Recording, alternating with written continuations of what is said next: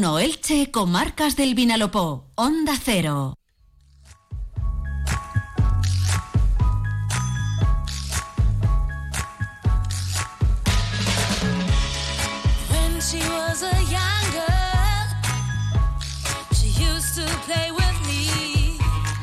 Cada vez son más eh, los eh, grupos eh, profesionales a nivel nacional, e incluso internacional, que eligen Elche para la celebración de sus encuentros o congresos. Es el caso de la Sociedad Española de Psicología Jurídica y Forense, que va a celebrar en Elche entre el 29 de febrero y el 2 de marzo su congreso anual. Ese concepto o la palabra forense parece que siempre eh, la asociamos a los, eh, a los médicos. Bueno, eh, ¿cuál es el papel de un psicólogo forense? ¿De qué se va a hablar en este encuentro que va a reunir a lo mejor de cada casa de nuestro país en esta materia? Bueno, pues nos hemos buscado, como siempre hacemos, al mejor, un experto en la materia, como es el profesor doctor David Pineda Sánchez, que es profesor de la Universidad Miguel Hernández de Elche, en concreto del Centro de Psicología. Buenas tardes, Maite, un placer. Vamos a empezar un poco por el principio, vamos a sentar bien las bases. ¿Qué es un psicólogo forense? ¿Cuál es su trabajo? Bueno, pues es, una pregunta que, ciertamente me hace mucha gente.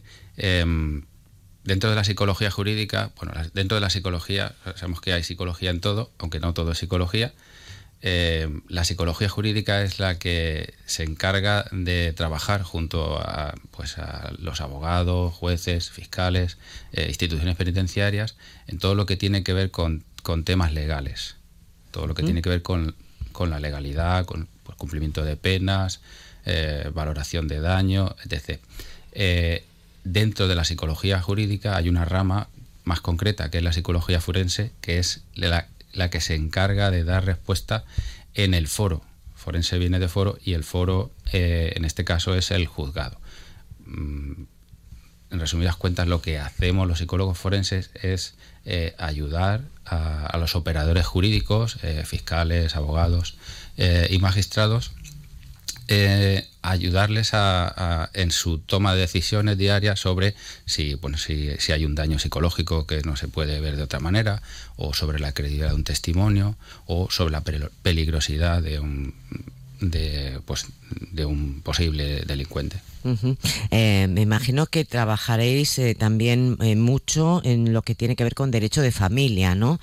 hablábamos antes de que la psicología clínica aborda desde los más pequeños hasta los adultos perdón, pero estamos como muy acostumbrados a que cuando hay menores eh, en, un, en un caso que termina en el juzgado, el papel del psicólogo forense es fundamental. Efectivamente, es, es eh, aunque no es el, mm, tengo que decirte que no es el principal, eh, sí que es, es, uno de los más visibles.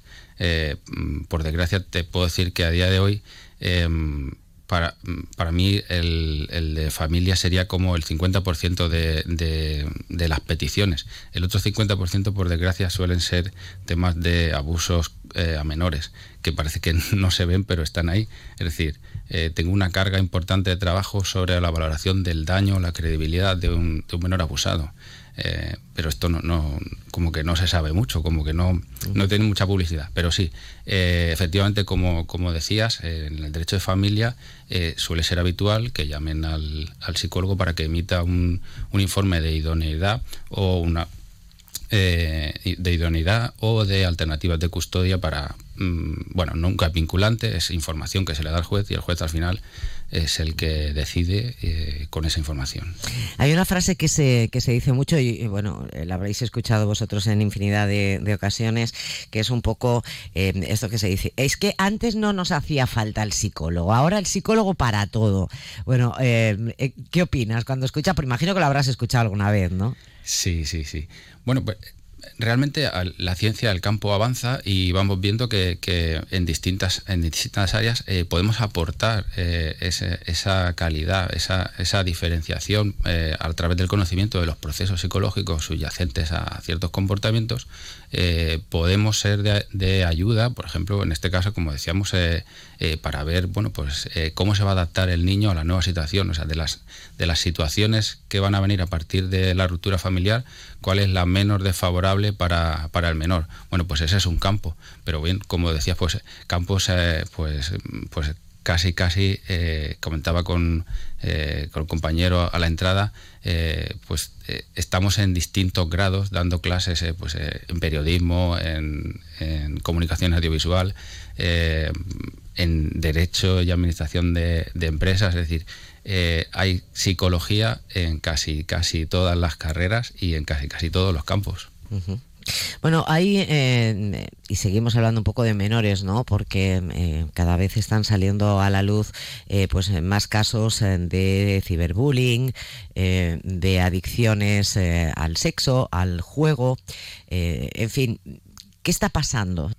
Siempre, siempre abordamos estos problemas como multicausales, es decir, no hay una causa única que está explicando eh, cuál es la situación actual. Pero bueno, entre otras causas es que, mm, por ejemplo, con el tema de las nuevas tecnologías, es que se han incorporado a la vida sin saber muy bien qué va a pasar, cómo, qué va a pasar a medio plazo, a largo plazo. Se van incorporando y vamos viendo, conforme van surgiendo los problemas, eh, bueno, y se va corrigiendo y se va eh, se va modificando un poco la, relación que, tenemos con, estas nuevas tecnologías, que ya no son nuevas, no son tan nuevas, por otra parte.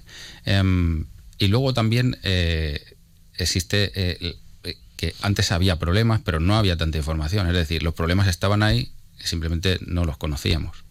Pero no, no, han em, en esencia no estamos mucho peor que, nuestros padres. Simplemente ahora estamos más informados hay otro aspecto también muy preocupante que es el de la violencia machista.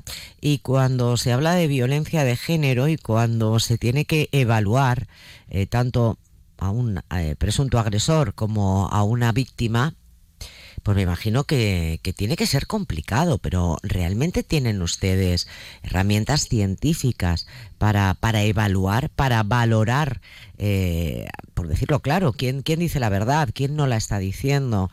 Eh, a ver, uy, ya le veo que mueve así la cabeza, como diciendo, vaya preguntita. Esto, es, complicado. Si, si, si, me preguntas, a día de hoy tenemos herramientas científicas que te permitan detectar eh, una mentira, te debo decir eh, que no, no la tenemos.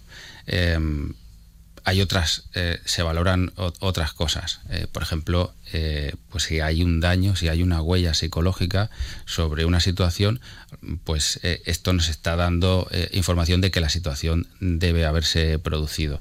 Pero bueno, los, los, protocolos de valoración de la credibilidad del testimonio son, son complejos.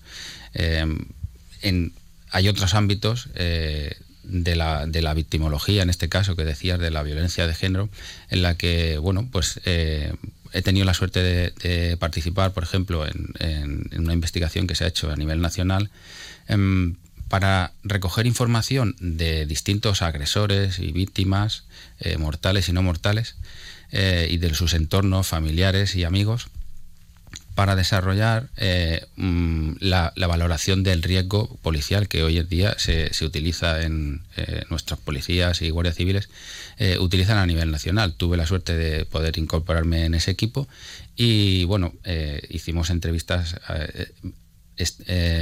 investigamos en profundidad en 200 casos que, de, los, de los recogidos en España con víctimas mortales.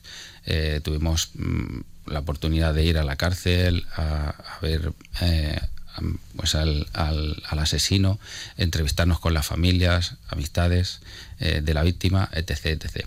De todo ese trabajo, de todo ese trabajo se, se redujo en, en, lo que hoy tenemos, eh, que es la VPR5, que es la herramienta de valoración del riesgo que utiliza, como decía, Policía y Guardia Civil y, lo que está haciendo esa herramienta es predecir el riesgo de homicidio. Es decir, cuando una víctima pone la denuncia en, policía, se hace una valoración del riesgo que tiene de que la pueda matar o de que pueda reincidir en la violencia.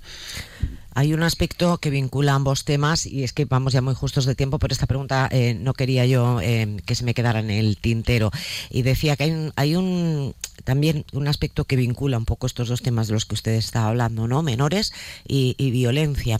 Eh, realmente hay una base ahora mismo para poder afirmar, como se coloquialmente o popularmente se, se estima, que un menor que ha sido abusado, un menor que ha sido víctima de, malos tratos o que eh, surge de una familia desestructurada tiene más posibilidades de convertirse en un adulto violento, en un adulto maltratador? Bueno, pues eh, eh, ese es el elemento central de, mi investigación, los conocidos como rasgos oscuros de la personalidad que están prediciendo el comportamiento antisocial en buena parte y que por los últimos trabajos que, estamos haciendo parece que están vinculados a, a una infancia dura.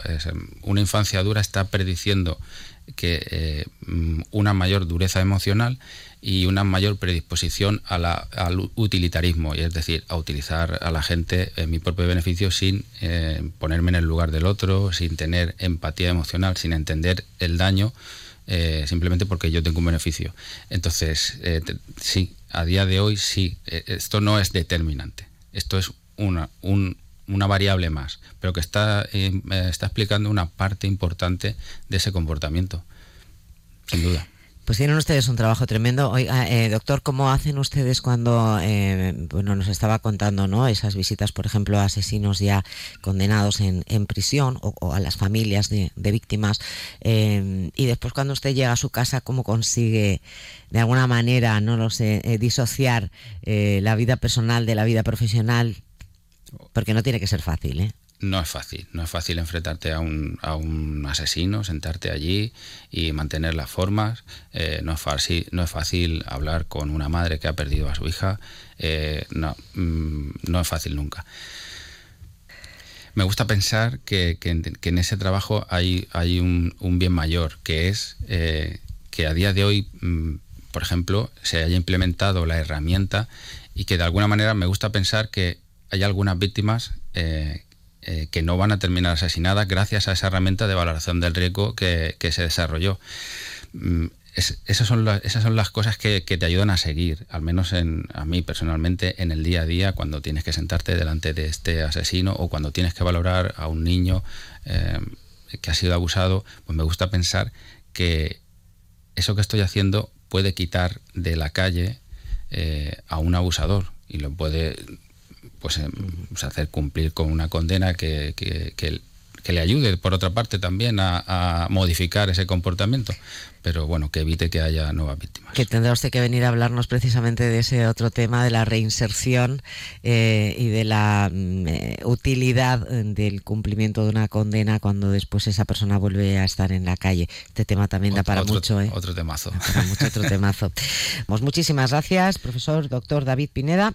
Un placer, que vaya muy bien todo. Gracias a ti, Maite. Estás invitadísima a pasarte por el Congreso y nada, espero verte pronto. Muchas gracias.